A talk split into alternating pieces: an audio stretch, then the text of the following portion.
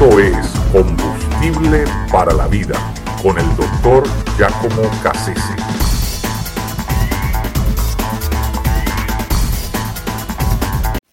D-Day. Con el nombre de D-Day se conoce en la historia eh, el famoso desembarque, eh, la, eh, incursión dentro de Europa a través de Normandía. Normandía queda en el norte de, Francia, esa región llamada Normandía, frente al Canal de la Mancha. Y por ahí entraron a lo largo de unas 12 millas por distintos flancos, entraron ¿verdad? los ejércitos aliados, básicamente soldados norteamericanos, británicos y canadienses bajo las órdenes del general Eisenhower y el general británico Montgomery. Eh, em, D-Day, que en términos militares básicamente lo que significa es el día acordado, el día asignado, el día convenido, em, ¿verdad? Estaba pautado para el día 5 de junio del 1944, pero las razones atmosféricas no lo permitieron y lo aplazaron para el día siguiente, 6 de junio del 44. Ese día, finalmente, 150.000 soldados, el número más grande de soldados que hayan entrado en una sola maniobra a un lugar específico, eh, sucedió, eh, para lo cual fue necesario algo así como 11.000 aviones y 5.000 barcos de 12 países diferentes que colaboraron para poder llevar a cabo semejante empresa. Eh, pero dejó un costo enorme de vidas, hay que decirlo. ¿verdad? era, era una empresa necesaria porque realmente D-Day marca el, último gran capítulo de la, Segunda Guerra Mundial, porque unos meses después eh, los ejércitos nazis sucumben ante la, masiva presencia aliada, pero costó muchísimas vidas.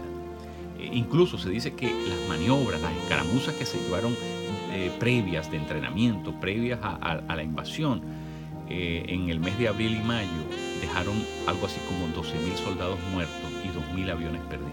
O sea, fue algo bien planificado, fue algo para ejecutarse, mm, ¿verdad?, de forma eh, quirúrgica, ¿no? O sea, milimétricamente calculada, pero arrojó muchos, muchos muertos. De hecho, los Estados Unidos, solo los Estados Unidos, el día de D-Day perdieron 2.400 soldados.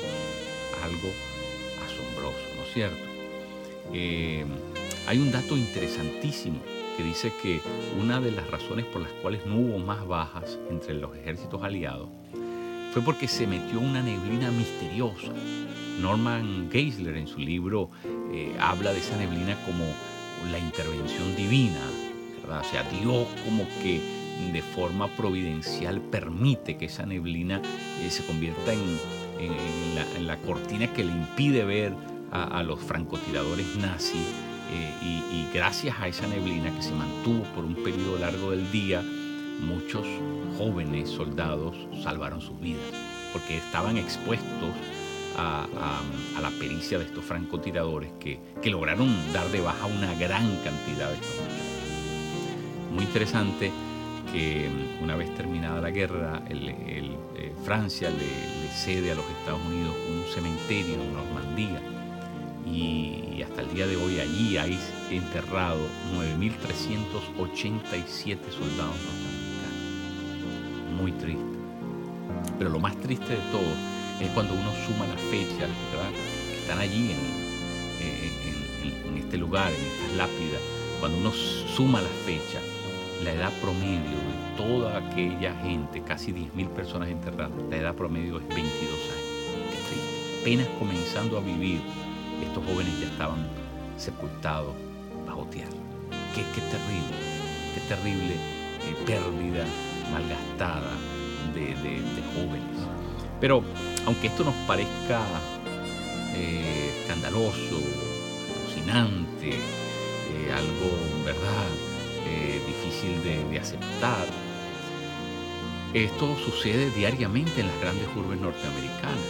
Estamos perdiendo a nuestra a manos de la violencia eh, callejera, de pandillas, a manos de las gangas, a manos de, eh, de la sobredosis de droga y del suicidio. De, hecho, la combinación de estas tres cosas es la primera causa de muerte entre jóvenes menores de 22 años en los Estados Unidos. Así que ese es el gran reto, wow, que tenemos nosotros es eh, tratar de recobrar esa generación antes que, ¿verdad?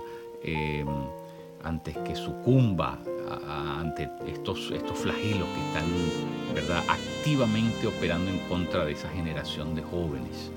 Eh, em, y, creo que se nos plantea como iglesia de Dios eh, eso como el reto más grande eh, en, nuestros tiempos, es decir, a, comienzos del siglo XXI, lograr conquistar, traer a la iglesia a esa generación, de jóvenes que, que, vive de espaldas, que vive ignorándolo y que por supuesto está desangrándose y muere a muy temprana edad. ¿Cómo, cómo hacemos? Tenemos que orar y, pedir que el Señor nos dé estrategias, porque ese es el gran reto que tenemos hoy como iglesia eh, en términos misioneros. Es cómo atraer a esa eh, juventud, que es el ancho, el gran espectro de, poblacional, eh, cómo hacer para atraerlo a Cristo, atraerlo a la iglesia. Pues ese es el gran reto. Eh, el Señor Jesucristo también tiene un D-Day, un día escogido, un día señalado, un día asignado. Y ese día es el día en que Él vendrá por su iglesia. Qué bueno que cuando llegue ese día, el D-Day de Dios, nosotros podamos ofrecerle una generación de jóvenes eh, recuperada, conquistada para Él. Una generación de jóvenes que, que determine vivir bajo el señorío de Jesucristo. Ese es el gran reto que se nos presenta y tenemos que orar insistentemente que Dios nos dé estrategias para, lograr eso, para lograr parar esa mortandad terrible de jóvenes eh, que bien pudieran invertir sus vidas al servicio de la causa de nuestro Señor. Abracemos ese reto, oremos con fervor, eh, con determinación, y actuemos según lo que el Señor nos vaya mostrando en cada uno de los lugares donde nosotros eh, estamos inmersos, trabajando por extender el reino de Dios. Escríbanos a hayesperanza.aol.com